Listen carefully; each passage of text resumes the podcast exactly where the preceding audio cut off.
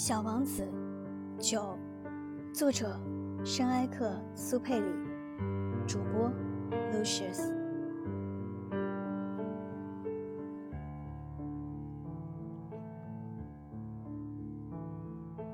这是个纪律问题，小王子后来向我解释道：“当你早上梳洗完毕以后，必须仔细的给星球梳洗。”必须规定自己按时去拔掉猴面包树苗。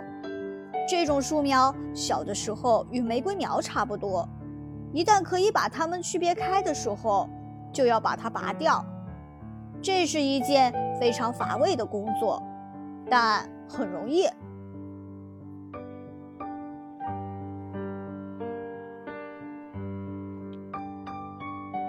有一天，他劝我。用心的画一幅漂亮的图画，好叫我家乡的孩子们对这件事情有一个深刻的印象。他还对我说：“如果将来有一天他们外出旅行，这对他们是很有用的。有时候人们把自己的工作推到以后去做，并没有什么妨害，但要遇到拔猴面包树苗这种事。”那就非造成大灾难不可。我遇到过一个星球，上面住着一个懒家伙，他放了三棵树苗。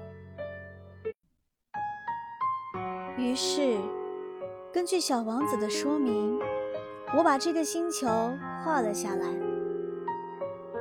我从来不大愿意以道学家的口吻来说话，可是。猴面包树的危险，大家都不大了解。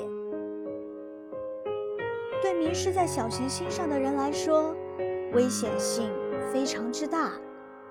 因此，这一回我贸然打破了我这种不喜欢教训人的惯例。我说：“孩子们，要当心那些猴面包树呀！”为了叫我的朋友们。